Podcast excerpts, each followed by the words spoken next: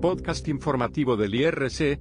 Bienvenidos a este espacio de divulgación del Instituto de Estudios Superiores Rosario Castellanos Plantelas Capotzalco. Los saluda Rodrigo Basilio, Jimena Cruz, Fernando Nava y Daniel Morales del Grupo 304 de la Licenciatura en Psicología.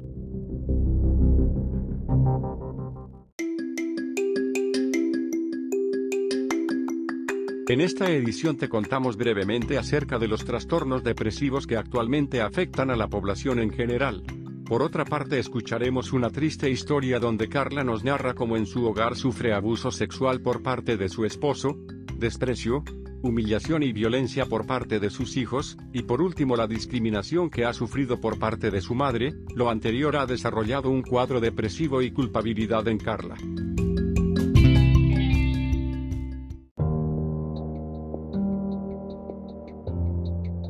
La depresión es un trastorno del humor que se caracteriza por sentimientos exagerados de tristeza, melancolía, abatimiento, disminución de la autoestima, vacío y desesperanza que no responden a una causa real explicable. Las manifestaciones son muy variables y van desde una falta ligera de motivación e incapacidad de concentración hasta alteraciones fisiológicas graves de las funciones graves, y pueden corresponder a diferentes síntomas de diversas enfermedades físicas y mentales, un complejo síndrome asociado con una enfermedad en particular o un trastorno mental específico.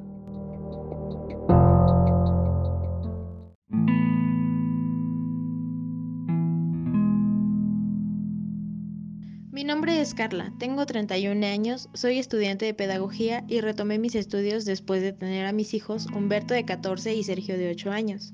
Soy la segunda hija de María de 49 y Ernesto de 67 años. Tengo tres hermanos, Ernesto de 32, Samuel de 28 y Cruz de 25, quienes trabajan en el taller mecánico de nuestro padre. Yo por ser la única hija era considerada una inútil, e incluso mi propia madre prefería más a mis hermanos que a mí, ya que yo soy más morena que ellos.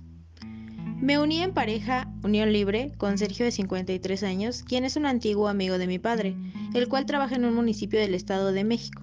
Me enamoré de él porque me hacía sentir protegida y me daba consejos. Antes, él era atento y amoroso, pero ahora casi me obliga a tener relaciones sexuales con él, al punto de llegar y decirme, Carla, necesito que te bañes y rápido.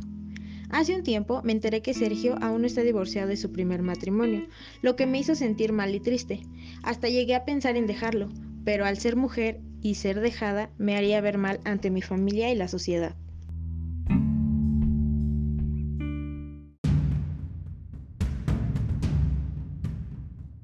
A continuación se describirá la historia antes escuchada sobre el caso de Carla.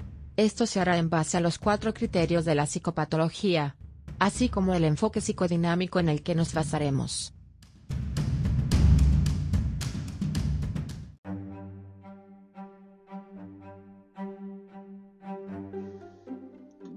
El criterio subjetivo lo que podemos observar es que Carla se juntó con su pareja porque se sentía enamorada, comprendida y protegida, pero hoy en día se siente utilizada, es obligada a tener relaciones sexuales además de ser engañada, ya que su pareja aún no se ha divorciado de su primer matrimonio.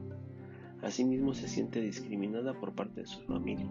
Siempre la han menospreciado por tener un tono de piel distinto al de sus hermanos, así como el sentimiento de culpa que siente por pensar en abandonar a su esposo e hijos.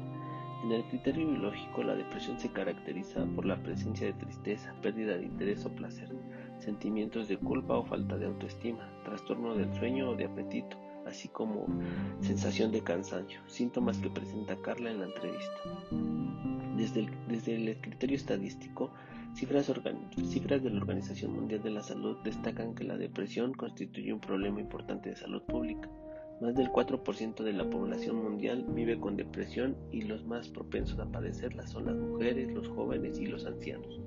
El INEGI documentó que 34.85 millones de personas se han sentido deprimidas, de las cuales 14.48 millones eran hombres y 20.37 millones eran mujeres. También destaca el hecho de que el total de personas que se han sentido deprimidas únicamente 1.63 millones toman antidepresivos, mientras que 33.19 millones no lo hacen.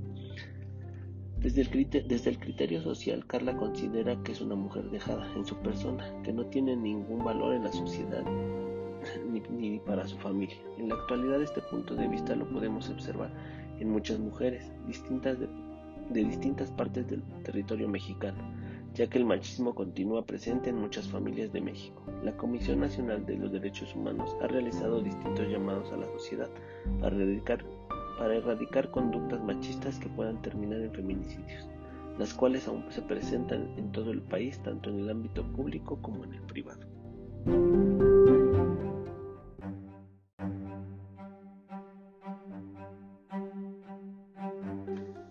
Sintomatología.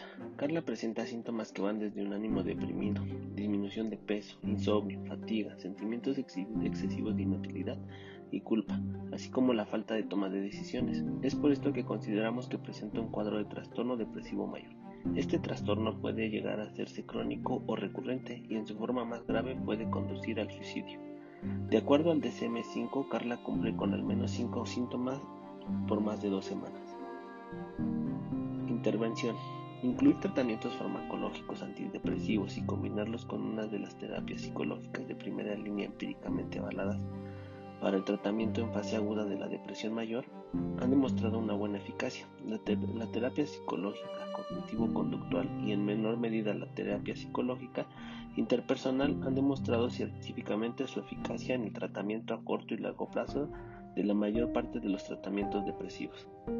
Dentro de los fármacos que se pueden utilizar son inhibidores selectivos de la recaptura de serotonina, como la fluoxetina, la para paroxetina, los inhibidores de, la monoaminoxidasa y a veces los medicamentos triciclos como la iniprina.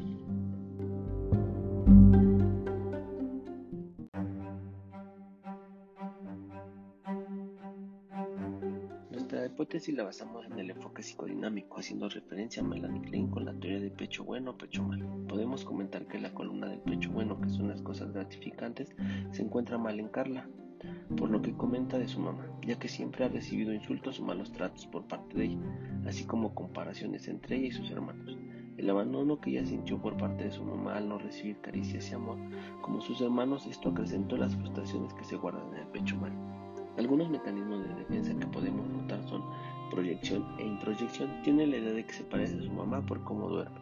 Comenta que siempre estaba acostada o de mal humor, y eso era el motivo de discusiones, como era en su matrimonio. Sublimación guarda el sentimiento y la decisión de abandonar a su marido, así como sus infidelidades, con el argumento de no dejar a sus hijos sin padre. La evitación.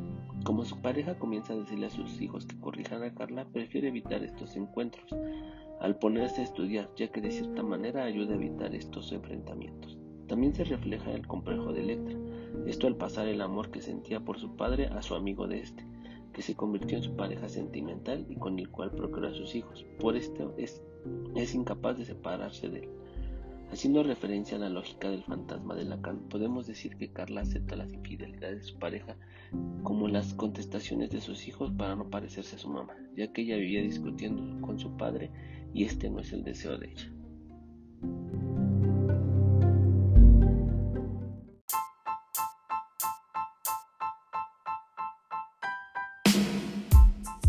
Gracias por escucharnos y recuerda si presentas algún síntoma referente a la depresión, de acuerdo a las características que en este podcast se mencionaron. No dudes en buscar ayuda psicológica. Se despiden Rodrigo Basilio, Jimena Cruz, Fernando Nava y Daniel Morales.